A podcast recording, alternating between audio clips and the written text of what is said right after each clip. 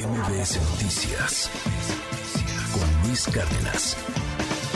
Tengo en la línea telefónica a la senadora Alejandra Reynoso del Partido Acción Nacional. Van con todo a la impugnación. Nos veremos en la Corte, le dicen a Morena, le dicen a la 4T. ¿Cómo viven esto, Alejandra? Gracias por tomarme la comunicación, senadora. ¿Cómo estás?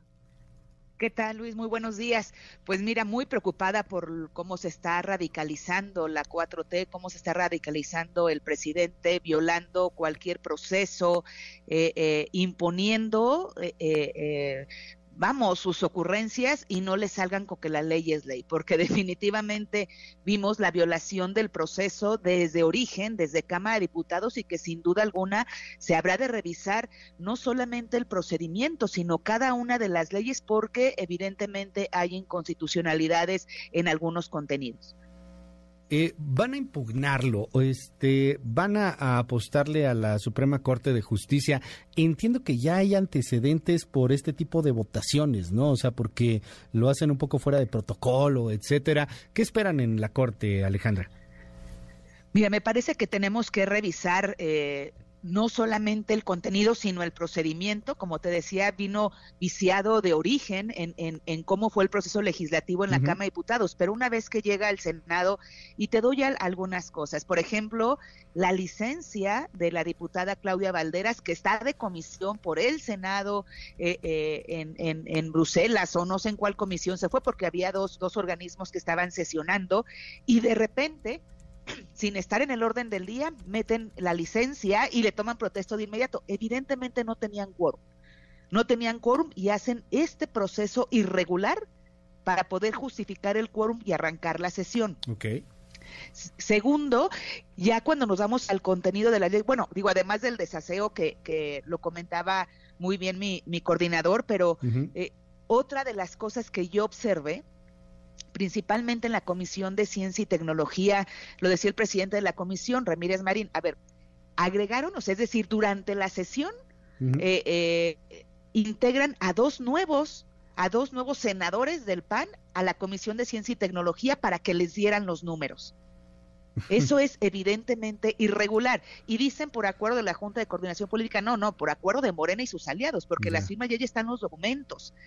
Como no tenían los números, entonces Fast Track integran dos nuevos eh, eh, integrantes, perdón, senadores para la Comisión de Ciencia y Tecnología y poder reunir las firmas, que hay otro elemento que me llama la atención cuando yo veo el expediente y dice que sesionaron el 29, es decir, en la sesión que se abrió el 28, pero sesionaron el 29 para dictaminar y aparece la firma y además dice que fue en, el recinto de Jicotenca, todo, y aparece la firma de una senadora que no estuvo en la sesión de la senadora Lagunes. En el marco, digo, porque en el marco legislativo y los números y todo eso, se entiende, ahí está, ya veremos la parte técnica, jurídica, cómo lo resuelve o no lo resuelve la Corte, pero dentro de lo que aprobaron, ¿no hay cosas positivas? Por ejemplo, el asunto de la pensión, del asunto este de la ley 3 de 3. O sea, con todo que haya sido sin oposición. Evidentemente, Sí, evidentemente la 3 de 3 y nosotros el compromiso y además así lo manifestamos era la intención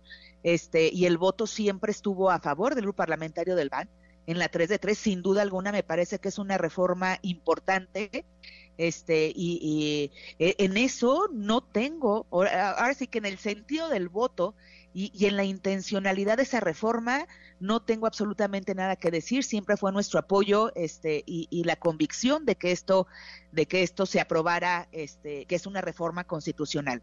Pero si nos vamos a otras leyes, habrá que revisar el procedimiento y el contenido de cada una, porque, pues evidentemente, a ver, si la Corte acaba de decir que eh, eh, no se puede utilizar a los militares en acciones civiles, y esto es a, eh, con la participación, es decir, en la, en la resolución que toma por la participación en la Guardia Nacional, pues ahora le están dando también eh, responsabilidades civiles a los militares, a la Sedena, que habrá que revisar justo en, en los mismos argumentos que dio la Corte la constitucionalidad de, de, esta reforma.